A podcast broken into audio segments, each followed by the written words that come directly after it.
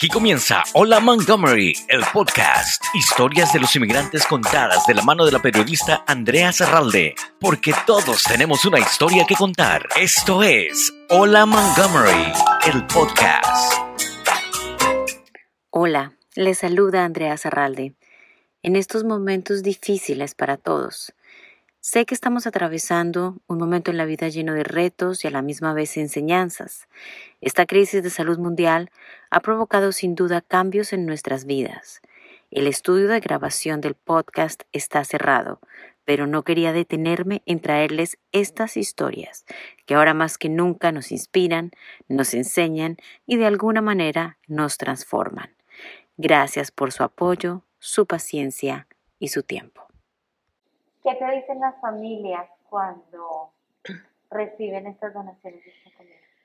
Bueno, yo sé que, que, que, que tienen mucha necesidad.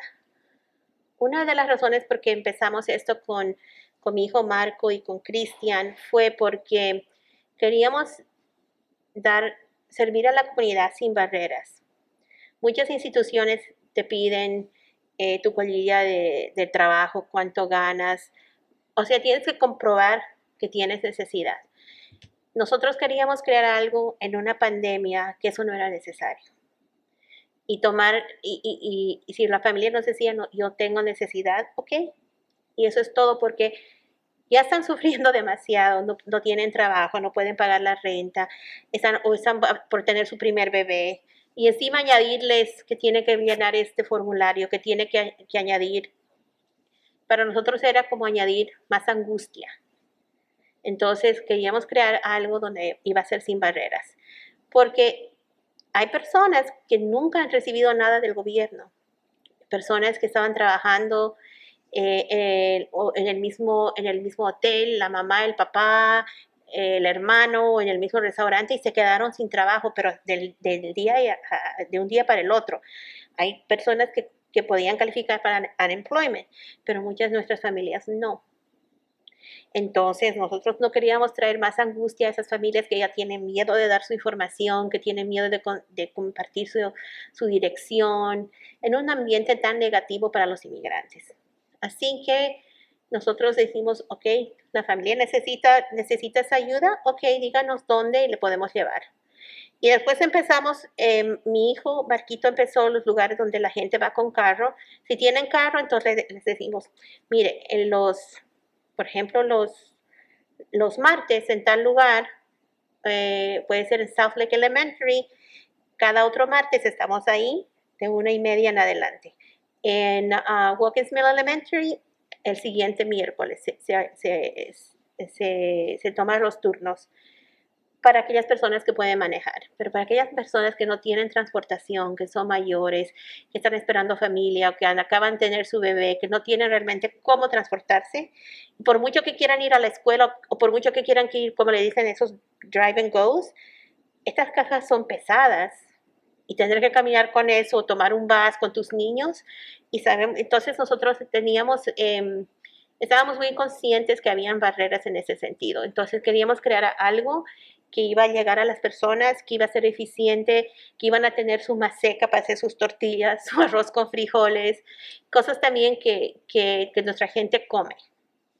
Y eso es lo que hemos tratado de hacer, con, y, es, y es con cariño, o sea, lo hacemos con cariño, mm, quizás no somos perfectos, pero es todo, somos todos voluntarios casi.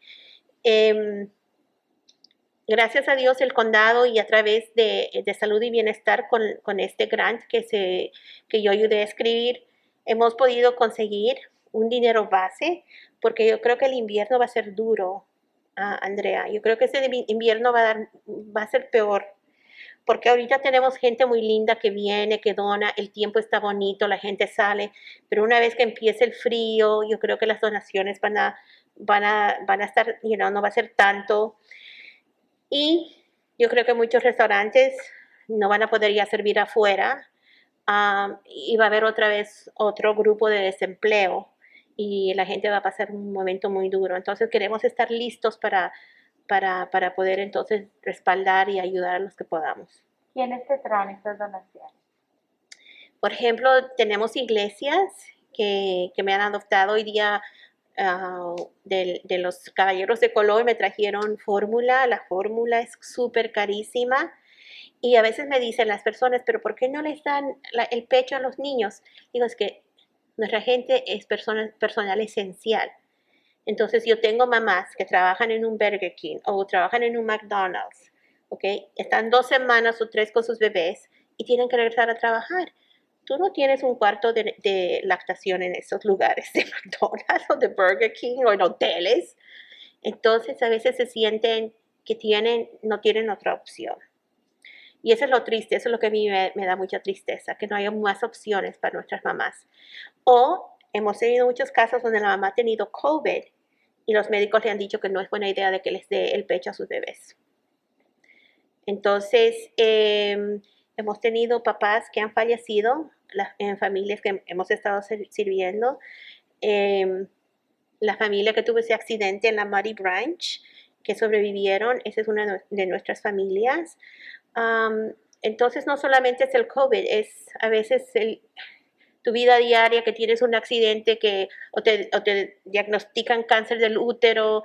eh, y entonces, no es solamente la comida. Nosotros también tenemos, por ejemplo, em, ayuda con, con, acceso a salud. Eh, Care for Your Health, la doctora Izquierdo, muy linda, desde el principio que empecé esta locura. Ella fue una de las personas que se, que se anotó y estuvo con nosotros y está con nosotros. Y ahora hemos añadido hacer los exámenes de COVID. Los estamos haciendo en, en esta vecindad de Middlebrook. Vamos a empezar a hacerlos en la vecindad de Crystal Rock, que son los Hamptons, donde nosotros también llevamos la comida. Queremos, una de las cosas que yo quiero es hacer las dos cosas al mismo tiempo salud y comida. Es muy impor- importante que nuestra gente se haga hacer el examen del COVID, porque entonces podemos, eh, podemos evitar que haya ese contagio. Y yo sé que mi gente a veces, y ellos me lo dicen, señora Graciela, pero si me hago el examen y salgo positivo, ¿qué? Me quedo sin trabajo.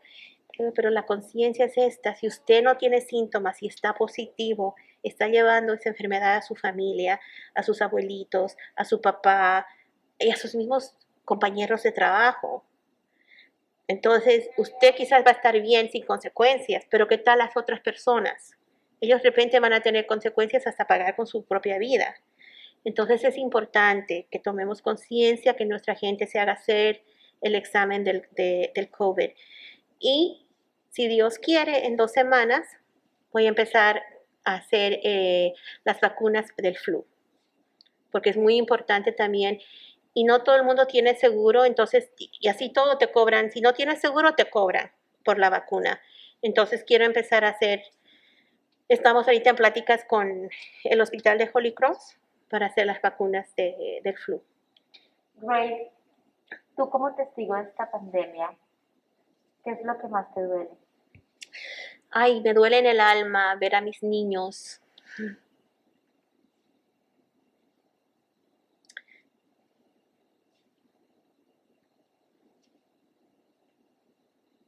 Verlos am, ansiosos y tristes cuando vamos a...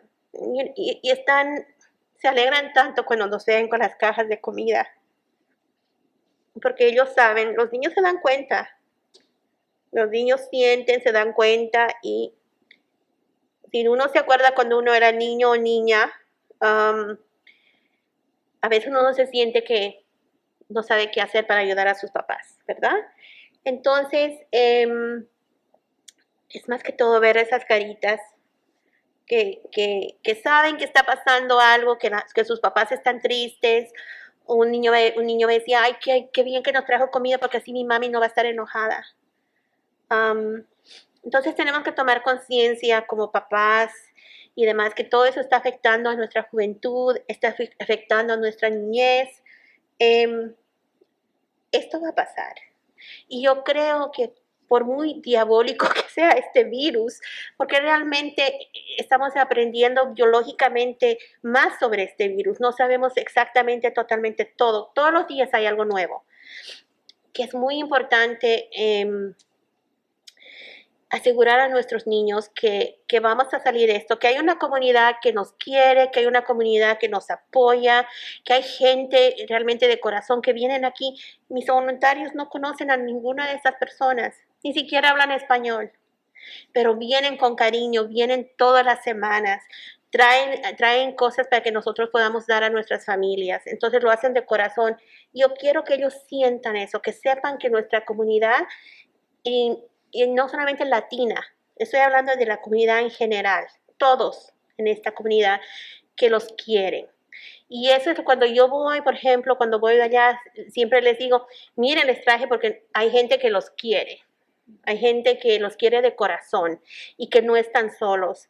a nuestras familias que tienen COVID, les mandamos notitas.